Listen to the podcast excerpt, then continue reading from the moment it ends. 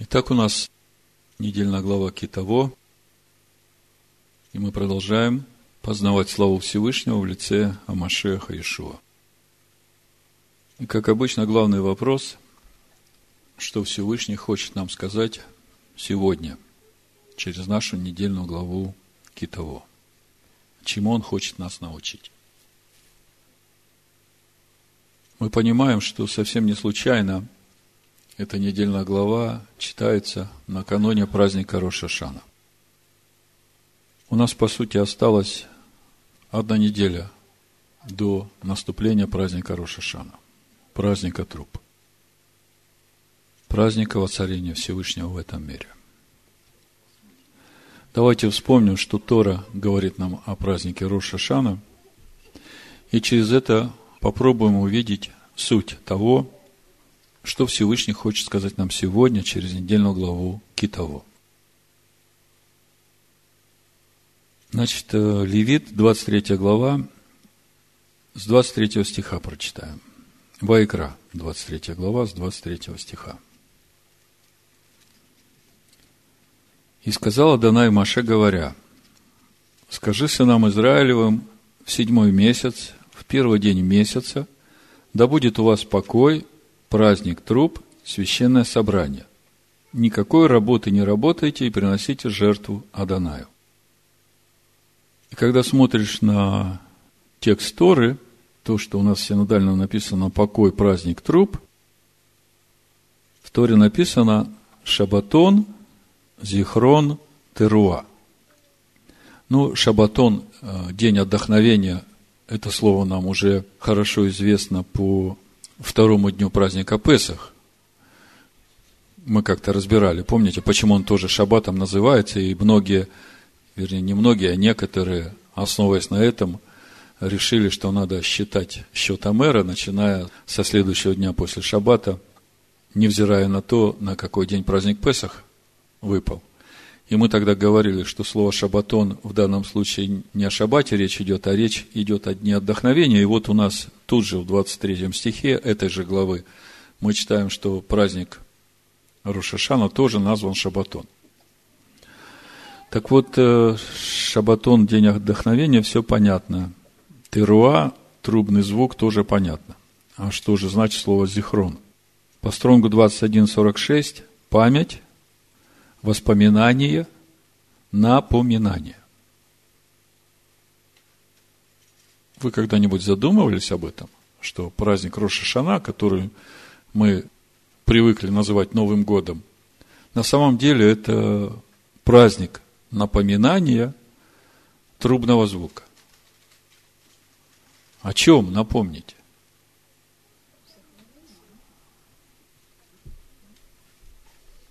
Писаниях, вот лично я помню два эпизода с трубным звуком. Давайте мы их посмотрим, и тогда сложим вместе эти два местописания и попробуем понять, о чем же напомните. Значит, э, первое место Писания – это Шмот, 19 глава. Это когда Всевышний сошел на гору Синай и раскрылся в этом мире через свое речение. С 16 стиха написано, Шмот, 19 глава. На третий день при наступлении утра были громы и молнии и густое облако над горою, и трубный звук весьма сильный. И вострепетал весь народ, бывший в стане, и вывел Маше народ из стана в сретение Всевышнему, и стали у подошвы горы, Гора же Синай вся дымилась от того, что Адонай сошел на нее в огне. И восходил от нее дым, как дым из печи, и вся гора сильно колебалась, и звук трубный становился сильнее и сильнее. Моисей говорил, и Всесильный отвечал ему голосом. И второе место Писания – это когда воцарили сына царя Давида на царский престол, на престол Давида, Шлома – в третьей книге царств, в первой главе, в 39 стихе написано, «И взял Садок, священник, рог с елеем из скини, и помазал шлома. И затрубили трубою, в тексте шафар, И весь народ восклицал, да живет царь Шлома. Мы же понимаем, что все это не случайные образы. Сама тема посаждения сына Давида на престол Давида – это же тема номер один в Писаниях. И это происходит под звуки шафара. И вместе с этим мы видим, что Всевышний говорит свое речение под звуки шафара. Заключает свой завет с народом. Давайте попробуем теперь соединить эти два события вместе. И я вам прочитаю одно место из Нового Завета, и вы скажете, да вот же оно. Эти два события соединены вместе – это Лука, первая глава, с 30 стиха буду читать. Это ангел говорит Мирьям. И сказал ей ангел, не бойся, Мирьям, ибо ты обрела благодать у Всевышнего. И вот зачнешь в чреве и родишь сына, и наречешь ему имя Иешуа, он будет велик и наречется сыном Всевышнего, и даст ему Адонай Всесильный престол Давида отца его, и будет царствовать над домом Иакова вовеки, и царству его не будет конца. То есть Ишуа, потомок Давида, сын Всевышнего, суть слова Всевышнего, сядет на престоле Давида, отца его, и будет царствовать над домом Иакова вовеки, и царству его не будет конца. Вот в чем суть праздника напоминания – трубного звука. Шаббат Зихрон Теруа. Еще несколько слов о том, что говорит нам еврейская традиция о празднике Рошашана. Рошашана – это не Новый год, это голова года. Числовое значение слова «шана» – 355 что равно числу дней в лунном году. То есть слово «шана», по сути, несущее значение «год», является записью числа дней в году. При этом корень слова «шана» соответствует глаголу, обозначающему повторение, то есть цикл, цикличность. Таким образом, слово «шана» можно перевести как цикл, нечто непрестанно повторяющееся. Самое первое проявление духовной сущности этого дня произошло в самом начале существования мира. День Рош Ашана отмечается в день сотворения человека. То есть, это шестой день творения этого мира. И комментарий говорит, однако мы не ставим на стол именинный торт. Типа, с днем рождения тебя, Адам. Потому что в этот день первый человек согрешил и был судим Всевышним – и с тех пор каждый год в день Роша Шана вершится суд над всеми потомками Адама. И каждому из нас выносится вердикт на весь последующий год. Поэтому именно Роша Шана, а не Йом-Кипур, как многие считают, называется Днем Суда. А в Йом-Кипур приговор, выносимый в начале Рош Ашана, утверждается. Считается также, что в этот день на небесах предопределяется доход каждого человека в наступающем году. Также в эти дни, учит еврейская традиция, на небесах выносится решение, кому жить, а кому умереть. Поэтому молитвенные службы в эти дни должны повлиять на решение Творца. Вообще весь этот шестой месяц – три главных вещи, которые должны сопровождать наше стояние перед Всевышним. Это мы в предыдущие разборы говорили очень много об этом. Чува, тфила и цдака. И все эти вещи имеют очень глубокое духовное содержание. Чува – это не просто покаяние, возвращение к истинному образу человека, то есть к Слову Всевышнего. Тфила – это не просто молитва «Господи, прости меня», а тфила в своем корне говорит о том, соединение, которое должно произойти у человека с Творцом через его возвращение к себе истинному. И это не просто пожертвование, которое мы можем дать. Здака от слова цедок – праведность. То есть результат этого соединения со Всевышним – твое хождение в праведности. Шува, тфила, цдака. Это вот то, как мы должны себя готовить к празднику Шаббат Зихрон Теруа. Напоминание трубного звука. И вот сегодня, накануне праздника напоминания трубного звука, мы читаем недельную главу Китово, когда придешь. О чем говорит нам наша глава? Начинается с повеления приносить первые плоды и десятины тем, кто вошел в обетованную землю. Тем, кто не вошел, тем не надо ничего приносить. Далее идет повеление следовать законам Всевышнего, и если народ это будет делать, то Всевышний сделает свой народ, в Торе написано «сгула». И у этого слова много объяснений, но мне лично близко понимание «сгула» как э, единство Творца со своим народом.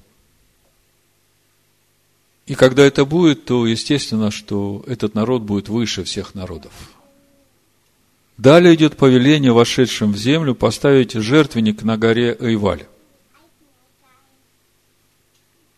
И произнести проклятие на горе Иваль и благословение на горе Грязим. Но на практике это было так. Шесть колен стояли на горе Грязим, шесть колен стояли на горе Иваль, левиты стояли между гор, и они произносили сначала благословение, и все говорили Амен, потом произносили проклятие, все говорили Амен. Дальше идет перечень благословений, если народ будет слушать заповеди Всевышнего. И потом идет перечень проклятий, если народ не будет слушать заповеди Всевышнего. И заканчивается наша глава повелением Всевышнего заключить завет в земле Моавицкой, кроме завета, который был заключен на Хариве и повеление соблюдать слова этого завета. И мы тоже говорили о сути этого завета. Зачем понадобилось заключать еще один завет, если уже на горе Хареве был заключен завет? То, как я понимаю, это очень важный завет, потому что мы же понимаем, что вход в обетованную землю – это вход в будущий мир. И мы также понимаем, что есть время, когда народ Всевышнего обручен Всевышнему и уходит как невеста Всевышнего. А потом приходит время, когда скрепляются эти узы уже через э, кедушина, несуина, они становятся муж и жена. И вот этот завет благословения и проклятий, который является составной частью этого завета, заключенного на входе в обетованную землю – он как раз и является свидетельством того, что вот здесь народ Всевышнего стал женой Всевышнего. Не невестой, как было, когда народ вышел из Египта, а женой. Это то же самое, что мы читаем в Новом Завете, что сейчас Машех Ешо умер за свою невесту, и он готовит ее, омывает баню водной, чтобы она была чистой, приготовленной – а потом в книге Откровения мы читаем, как со вторым приходом наступает брак Агнца, и невеста становится женой. Ну, теперь давайте попробуем соединить вместе содержание нашей недельной главы с духовной сутью праздника напоминания трубного звука. И при этом мы должны помнить, что все праздники Аданая, Маадим, это время нашего свидетельства о чем мы свидетельствуем? О пройденном пути, о том, как мы двигались в этом году, есть ли духовный прирост. Если есть этот духовный прирост, то это как раз именно и есть те плоды, которые мы должны принести Всевышнему. И вот наша глава начинается с этого главного свидетельства того, что ты вошел в обетованную землю. То есть, э, ну, давайте прочитаем и сделаем выводы. 26 глава, сначала прочитаю. Дворим, первый стих. Когда ты придешь в землю, которую Адонай Всесильный твой дает тебе в удел, и овладеешь ею, и поселишься в ней, то возьми начаток всех плодов земли, которые ты получишь от земли твоей, который Адонай Всесильный твой дает тебе, и положи в корзину, и пойди на то место, которое Адонай Всесильный твой изберет, чтобы пребывало там имя его, и приди к священнику, который будет в те дни, и скажи ему, сегодня исповедую пред Адонаем Всесильным твоим, что я вошел в ту землю, которую Адонай клялся отцам нашим дать нам. И мы уже в предыдущие разборы подробно говорили о том, что единственным свидетельством того, что ты вошел в обетованную землю, как раз и являются вот эти плоды, которые выросли у тебя в этой обетованной земле. В общем-то, об этом же в Нагорной проповеди Иешуа нам говорит. В 7 главе Евангелия от Матфея, 16 стиха мы читаем «По плодам их узнаете их. Собирают ли с терновника виноград или с репейника смоква. Всякое дерево доброе приносит и плоды добрые, а худое дерево приносит и плоды худые. Не может дерево доброе приносить плоды худые, и дерево худое приносить плоды добрые. Всякое дерево, не приносящее плода доброго, срубают и бросают в огонь. И так по плодам их узнаете их. И комментаторы Торы Э, указывают, что в качестве первых плодов бикурим в храм приносили э, только семь видов плодов, которые растут именно на святой земле. И это не картошка, и не яблоки, не тыква, и не кабачки. Но первые четыре, духовный смысл их вы уже хорошо знаете. Пшеница, ячмень, елей, виноград – вы понимаете, что у всех этих четырех плодов есть конкретное духовное содержание. И мы об этом много говорили. Дальше идет гранат. Как-то брат Алекс рассказывал нам, он в детстве, когда присутствовал на праздниках Господних, именно на Роша Шана, вы знаете, что одним из традиционных блюд на Роша Шана должен быть гранат. И он говорит, вот я этот гранат разбирал по зернышкам, и для меня было удивительно, что брал маленький гранат, большой гранат, все равно в каждом гранате было 613 зернышек. То есть, и это тоже плод, который надо принести как свидетельство того, что ты вошел в обетованную землю. 613 заповедей, да? И еще инжир и мед финиковый. И мы понимаем, что все эти плоды – это образ духовных плодов, свидетельствующих о полноте Машеха Иешуа, Слова Всевышнего в нас. И также мы понимаем, что без Машеха Иешуа мы не можем принести вообще никакого плода. Об этом он говорит в Евангелии от Иоанна, 15 главе. Давайте мы почитаем. Здесь очень важные мысли для нас – с первого стиха буду читать. Иоанна, 15 глава. «Я есть истинная виноградная лоза, а отец мой виноградарь. Всякую у меня ветвь, не приносящую плода, он отсекает, и всякую приносящую плод очищает, чтобы более принесла плода». Обратите внимание. Ветвь, которая у Машеха Иешуа – не приносит плода, ее отсекают.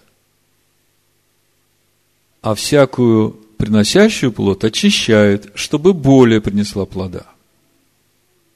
Вы уже очищены через слово, которое я проповедовал вам. Прибудьте во мне, и я в вас. Как ветвь не может приносить плода сама собой, если не будет на лозе, так и вы, если не будете во мне – То есть ветвь сама собой плод принести не может.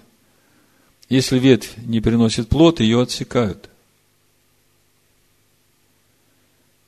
Я есть лоза, а вы ветви. Кто пребывает во мне, и я в нем. Тот приносит много плода, ибо без меня не можете делать ничего. И вы же понимаете, что речь идет о духовных плодах. И вы понимаете, что духовные плоды да всякие плоды растут на дереве. Вопрос. На каком дереве растут плоды греха, а на каком дереве растут плоды духа?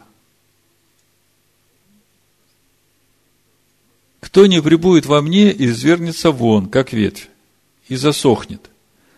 А такие ветви собирают и бросают в огонь, и они сгорают. Если прибудете во мне, и слова мои в вас прибудут, то чего не пожелаете, просите, и будет вам. Тем прославится Отец мой, если вы принесете много плода и будете моими учениками. Итак, чтобы принести плод, нужно пребывать в Машеях Иешуа. А что нужно человеку, чтобы ему пребывать в Машеях Иешуа? В 8 главе Иоанна Иешуа говорит, 31 стих. Тогда сказал Иешуа к уверовавшим в Него иудеям, «Если пребудете в Слове Моем, то вы истинно Мои ученики. И познайте истину, и истина сделает вас свободными». То есть, для того, чтобы пребывать в Машехе Иешуа и приносить плод, нужно пребывать в Его Слове, познавать истину. Эта истина будет обрезать наши сердца. И тогда грех уже над нами не будет господствовать, и в этом суть свободы. И об этом Иешуа говорит дальше. 33 стих. Ему отвечали, мы семя Авраамова, и не были рабами никому никогда. Как же ты говоришь, сделаетесь свободными? Ишо отвечал им, истинно, истинно говорю вам, всякий делающий грех есть раб греха. Но раб не пребывает в доме вечно. Сын пребывает вечно. Итак, если сын освободит, то истинно свободны будете. Вот в контексте принесения плодов и в контексте всего, что мы только что прочитали у Иоанна в 15 главе, вот этот 36 стих, он уже сам по себе говорит, что сын может освободить не через э, то, что он на стойке казни взял на себя твои грехи, а через то, что он будет в тебе, потому что если он не прибудет в тебе, то ты не принесешь плода. А то, что он взял грехи твои на себя, это именно для того, чтобы ему войти в тебя и делать тебя плодовитым деревом. Взращивать в тебе это дерево жизни. Хорошо было бы, чтобы люди задумались, даже без Торы, вот, вот этот контекст 15 главы, он сам по себе говорит, что сын освобождает именно только тогда, когда он в человеке живет. А сын – это слово Всевышнего. Это истина. Познайте истину, прибудьте в слове моем, и истина сделает вас свободными. И вот когда он уже в нас, вот тогда можно уже говорить о плодах. Вы же понимаете, что плоды, они сами по себе не рождаются. Надо посадить семя, должно вырасти дерево. И тогда уже и плоды будут. А если говорить о нас, так это не в первый, второй, третий, а четвертый, пятый и дальше. Так вот, э, когда уже Машиах в нас, то он и помогает нам принести эти плоды. И в Галатах 5 главе, 22 стихе мы читаем об этих плодах Духа. То есть плодах вот этого дерева, суть, дерева жизни в нас, Слово, которое мы должны принести Всевышнему как свидетельство, начатки этих плодов, как свидетельство, что мы вошли в обетованную землю. Галатам 5 глава, с 22 стиха написано, «Плод же Духа, любовь, радость, мир, долготерпение, благость, милосердие, вера, кротость, воздержание. На таковых нет закона. Я раньше думал, что значит на таковых нет закона? Вот если понимать под словом закон мишпат, суд, то тогда все легко и просто становится. Потому что если читать, что на таковых нет Торы – то как-то не складывается. Да? А вот когда читаешь «на таковых нет суда», это действительно так, потому что дальше Павел говорит, Но те, которые Машех, а вот он, где Машех, видите, оказывается. Если Машех в нас, то приносим много плода. Но те, которые Машех, распяли плоть со страстями и похотями. На таковых нет суда. Потому что судить-то не за что. Они уже живут в Торе. Тора живет в них. Если мы живем духом, то по духу поступать и должны. Если продолжать разговор об этом добром дереве, которое приносит в нас эти плоды духа, и это суть Машех, живущий в нас, то сразу приходишь к пророку Исаии, к 11 главе, и видишь эту минору, которая стоит в святом в храме, не в святом святых, а в святом, то есть в нашей человеческой душе, и освещает нашу душу, и там же стоит напротив стол с хлебами предложений и золотой жертвенник, где воскуряется молитвенный фимиам. И это все содержание вот этой души, которая может приносить много плода. Так вот, Ишо говорит, без меня не можете делать ничего. Помню, в самом начале еще, еще передачи на христианском радио шли. Вот эта формула такая очень глубоко сидит э, в римском христианстве, откуда мы выходили. Иисус исполнил закон, нам ничего исполнять не надо. Он за нас уже все исполнил. И как-то в один момент, вот я над этим размышлял, ну, надо же было как-то выбивать эти основания из этой блудницы, чтобы она развалилась. И приходит такое понимание, ну так вы же все правильно говорите. Тебе ничего не надо исполнять. Если Ишуа в тебе, то он и исполняет. Без него же не можете принести ничего. Тебе закон исполнять не надо, он исполнил. Дай ему место в себе, и он будет жить своей жизнью. А ты только делай то, что он говорит. Так вот, смотрите, кто живет в нас? Исайя 11 глава с 1 стиха. «И произойдет отрасль от корня Исеева, и ветвь произрастет от корня его, и почниет на нем дух Аданая, дух премудрости». Считайте, дух Аданая – это центральная ветвь вот той миноры, которая стоит в святом дух премудрости, дух разума, дух совета, дух крепости, дух ведения, дух благочестия. Ну, в оригинале страха Господня. Сколько всего? Семь. Сколько плодов надо принести? Начатки в храм? Семь. Это хорошее дерево? Плоды хорошие, значит, дерево хорошее, правда? И смотрите, к чему вообще даны нам это дерево и эти плоды. Третий стих. «И страхом Аданая исполнится, и будет судить не по взгляду очей своих и не по слуху ушей своих решать дела». То есть, вся эта полнота Духа в нас, для того, чтобы мы исполнили страхом Аданая. Помните, мы у Сираха читали, страх Аданая – это начало мудрости – и потом читаем, страх Адоная – это венец премудрости. Поэтому Ишуа говорит, если я в вас, то вы принесете много плода. И мы теперь видим эту духовную картину Его в нас.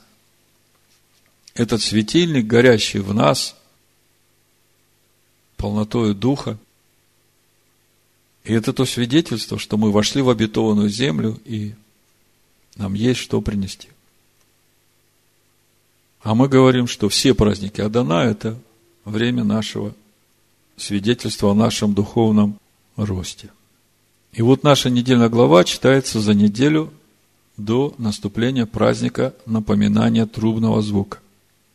Шаббат Зихрон Теруа. И начинается именно с того, что призывает нас приготовить свои свидетельства того, что каждый из нас вошел в обетованную землю. А Ишуа говорит – а кто не приносит плода, того отсекают. А ту ветвь, которая приносит плод, ту будут очищать.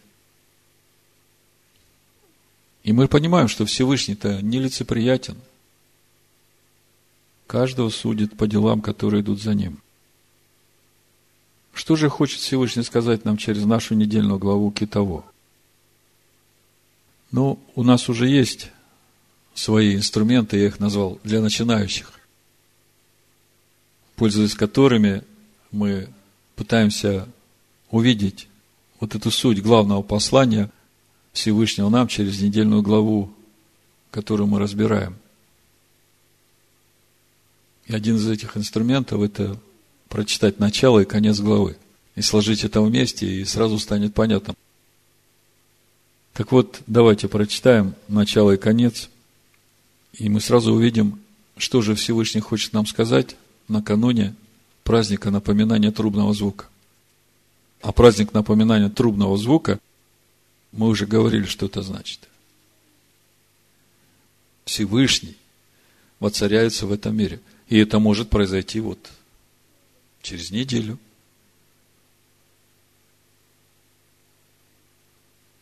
Мы не знаем, когда это может произойти. Все сразу затихли. Что, правда, через неделю? Сразу по-другому начинаешь смотреть на себя, правда? Так вот, смотрите. Начало.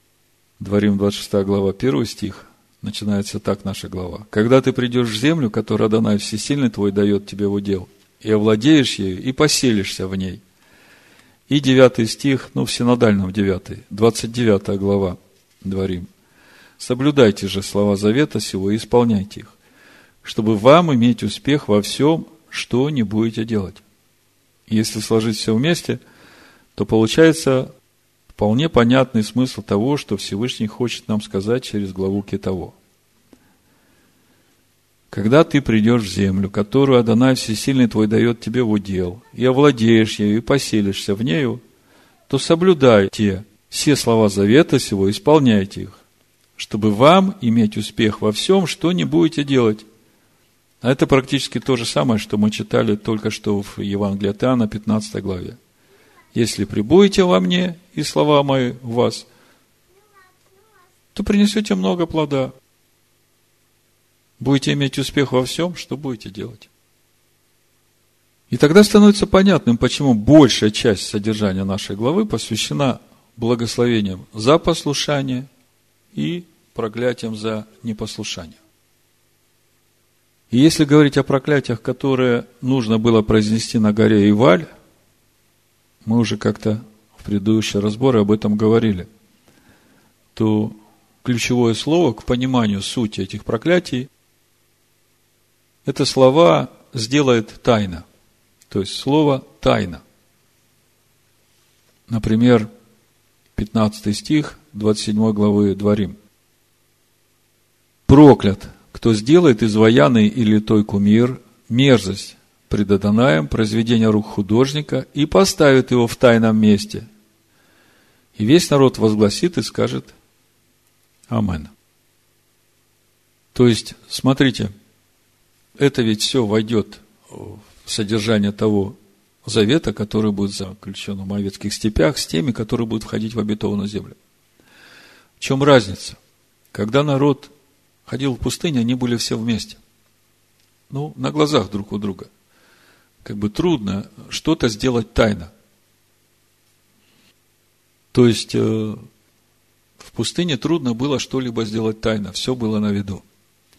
А вот когда народ войдет в землю, и каждый получит свой удел, то его там уже никто контролировать не может. Он у себя дома, в своем уделе – и вот, чтобы он не думал, что если он вдруг решит что-то сделать тайно против заповеди Всевышнего, и никто об этом не узнает, да, никто не узнает, но Всевышний-то знает. И проклятие тут же придет.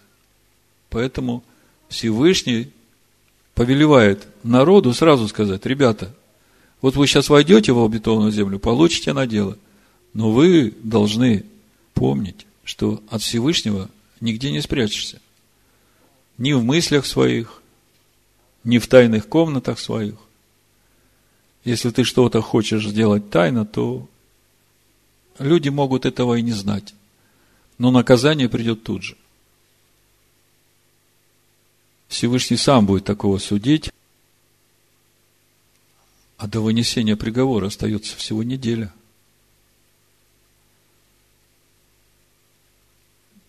Поэтому, если есть что-то тайное, лучше тебе прямо сейчас признаться перед Всевышним, раскаяться и исправить.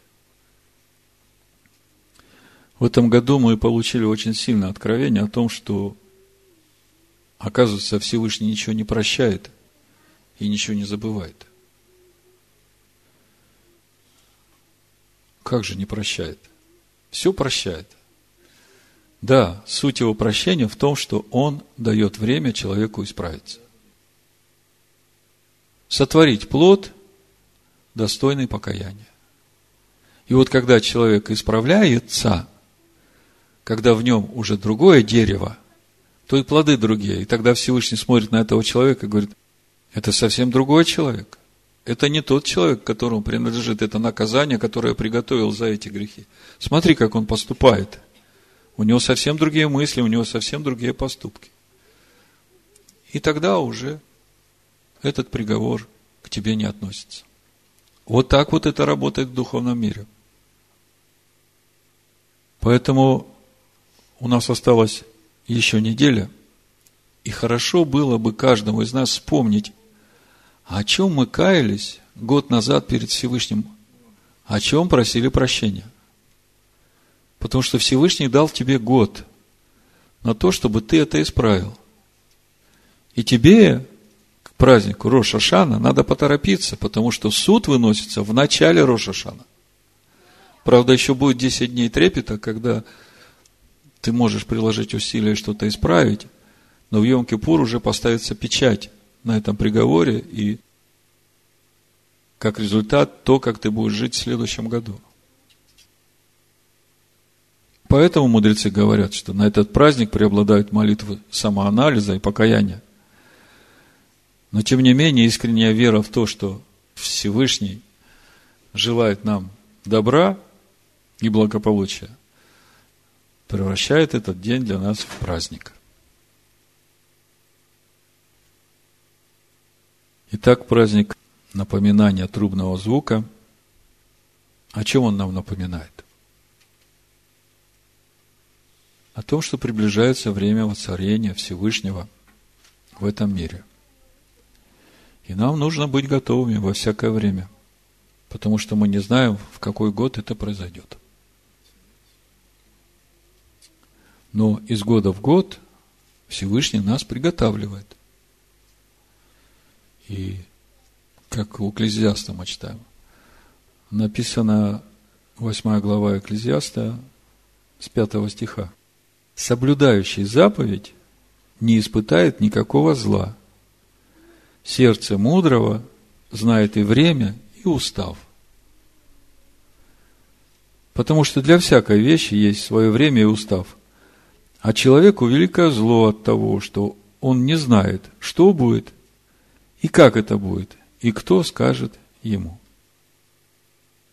Вот здесь вот преимущество мудрого, потому что он знает и время, и устав, потому что он соблюдает заповеди Всевышнего. В заповедях Всевышнего и время, и устав все очень четко указано. Вот если посмотреть на устав праздника Песах и то, как э, этот устав реализовался в этом мире, мы видим прям день в день, час в час, минута в минуту, все было исполнено, как в Торе написано. Поэтому у меня нет сомнений, что когда придет время раскрытия в этом мире осенних праздников, все будет точно так же. День-день, все по уставу. И блажен тот, который знает и время, и устав, и соблюдает. Потому что он не будет застигнут врасплох. Вот я вам говорю, еще неделя осталось. Это великое благо, потому что мы знаем время и устав, и мы понимаем, что очень хорошо если мы успеем до первого числа, посудить себя сами. И, в общем-то, моя задача сегодня мотивировать вас этим заняться. И начать вот именно с прошлого года посмотреть, в чем вы каялись, за что просили прощения, и посмотреть, эти вопросы решились. Нет, за что уже больше вас наказывать. Вы уже другие. Это очень важные моменты, потому что, оказывается, в Новом Завете тоже есть проклятие, которое действует. Вот вся 28 глава Дворим нам подробно говорит о благословениях, если человек послушается заповеди, и проклятиях, если не послушается человек заповеди. И мы очень подробно говорили о скрытом благе тех проклятий, которые являются содержанием завета, потому что они в конечном итоге возвращают человека на истинный путь. И также мы подробно говорили о том, какие проклятия Машех Иешуа взял на себя, как мы читаем в послании Галатам в 3 главе. Это очень важно понимать, потому что многие тоже зациклены на этом и не хотят думать. Вот когда каждый раз одни и те же лозунги людям вкладывают, у них мозги тупеют, и они как паутина уже, знаете, как вот в кокон паук свою жертву замотал, и она уже ничего сделать не может. Так вот, давайте почитаем, и я напомню вам, какие проклятия Машех Ишуа взял на себя, а какие не взял. Галатам 3 глава, 13 стих написано, Машех искупил нас от клятвы закона. Это вот как раз речь об этих проклятиях, которые у нас в нашей недельной главе, если не послушаешь заповеди Всевышнего. Сделавшись за нас клятвы ибо написано «проклят всяк, висящий на древе». Дабы благословение Авраама через Машеха Иешуа распространилось на язычников, чтобы нам получить обещанного Духа веры. То есть, вот данный стих говорит о том, что Иешуа взял на себя те проклятия, которые были на нас до нашего рождения свыше. Смотрите. Искупил нас от клятвы закона, дабы нам получить обещанного Духа веры. Понимаете? А с того момента, как мы получили Духа, как теперь? Мы все так же можем передвигать межу ближнего, там, сбивать слепого с пути. Я уж не буду перечислять все остальное, что там говорится. Хотя, может быть, многим надо это сегодня услышать, потому что то, что мы сегодня видим и слышим, это говорит о том, что люди вообще страх потеряли. Так вот, любой здравый человек понимает, что если он получил Духа, и если он будет продолжать поступать так, как он раньше поступал, то, в чем он раскаялся, ну, я понимаю, что есть какие-то вещи, которые он сразу исправить не может, но он хочет их исправить, и, но упал, бывает. Ну, написано, семь раз может упасть праведник и встанет – но он хочет исправляться, он хочет быть праведником. А если человек получил духа и потом тут же идет и передвигает между ближнего и говорит, все в порядке, Иисус проклятие это взял на себя, поэтому я могу сейчас тут во все стороны свой участок раздвинуть, и ничего мне за это не будет. Ну, как вы думаете, это пройдет? Не пройдет. И такое проклятие Ишуа не может взять на себя. Но если человек раскаивается и исправляется, то тогда это уже другой человек. И вот Машех Ишуа, живущий в этом человеке, в том месте, где раньше жил этот грех, вот это как раз и есть свидетельство того, что это другой человек. Его уже наказывать за этот грех не нужно. Понимаете, как это работает? Поэтому Ишуа говорит, что ветвь, которая приносит плод, ту Всевышний очищает, чтобы она больше принесла. А ту, которая не приносит, ту отрезают и бросают в огонь. Вот так вот работает проклятие в Новом Завете. Если ты плода не приносишь и год, и два, и три, и делаешь все те же самые грехи, и вообще меняться не собираешься, а все время говоришь, у меня все хорошо, Иисус умер за меня, я уже в Царстве Божьем живу как хочу. Беда долготерпение Всевышнего может резко закончиться. Да и апостол Павел говорит, тот, кто ест и пьет эту духовную пищу недостойно, то есть Тору изучает, Писание изучает, а сам все это приступает, то тогда приходит суд от Всевышнего. Павел говорит, если мы не судим сами себя, то приходит суд с небес. От того многие больные и умирают, чтобы не быть осужденными с миром. И опять милость Всевышнего. То есть это относится к тем, которые в заветных отношениях. Всевышний говорит, хорошо, я его накажу, наказать могу так даже, что он умрет, но он, проходя через все это, раскается в том, что сделал, и тогда по-любому душа достигнет будущей жизни.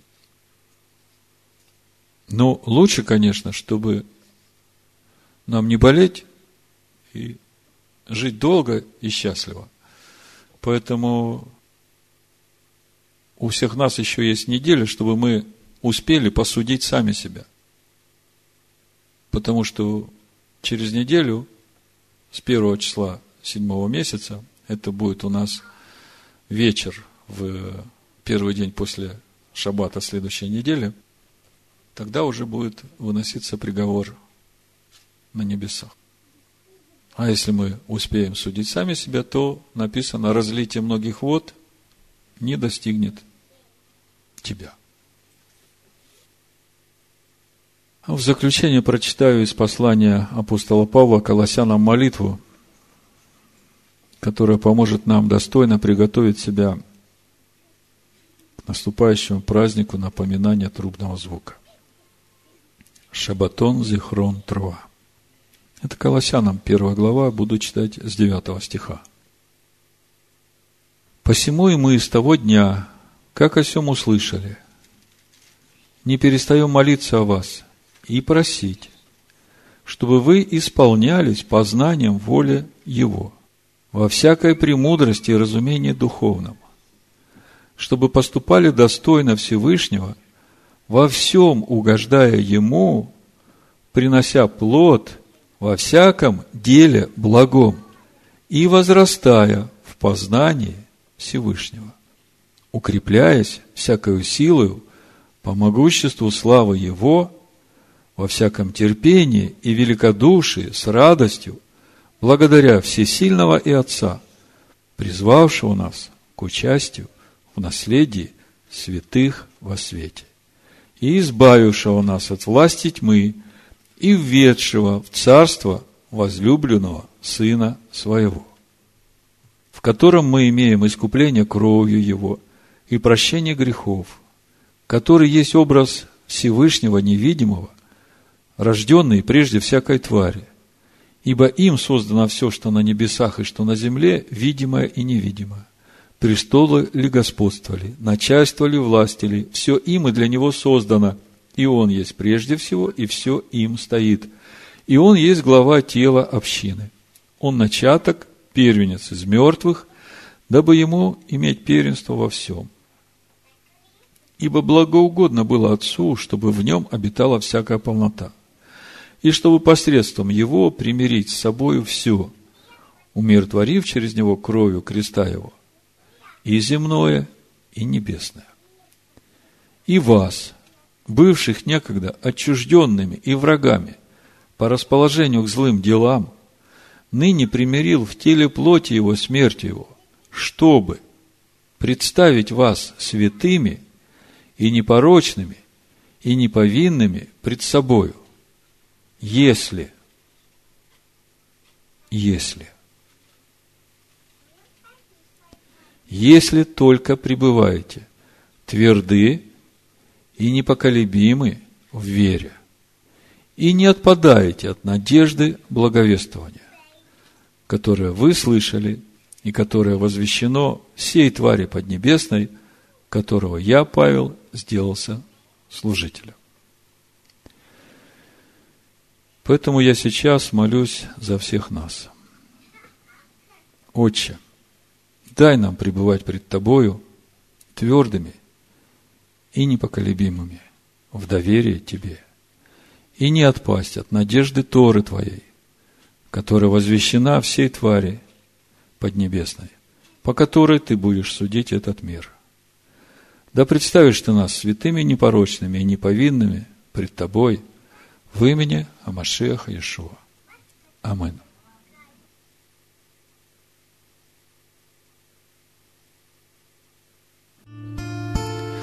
Господи, Господи, дай крылья птицы, правду Твою ищет сердце мое, истины светом, чтоб мне насладиться, чтобы мне славить имя Твое.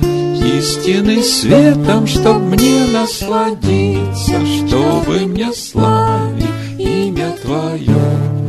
Рану шамаем, рану шамаем, рану шамаем, рану шамаем, рану шамаем, рану шамаем, рану шамаем, киаса Адонай. Истинный Бог ты мой, Бог сокровенный, Бог Израиля, спаси свой народ – Вечным спасением пред ликом вселенной Все совершишь ты во имя Твое. Вечным спасением пред ликом вселенной Все совершишь ты во имя Твое. Рану шамаем, рану шамаем, рану шамаем, рану шамаем, рану шамаем, рану шамаем, рану шамаем, киаса Адонай.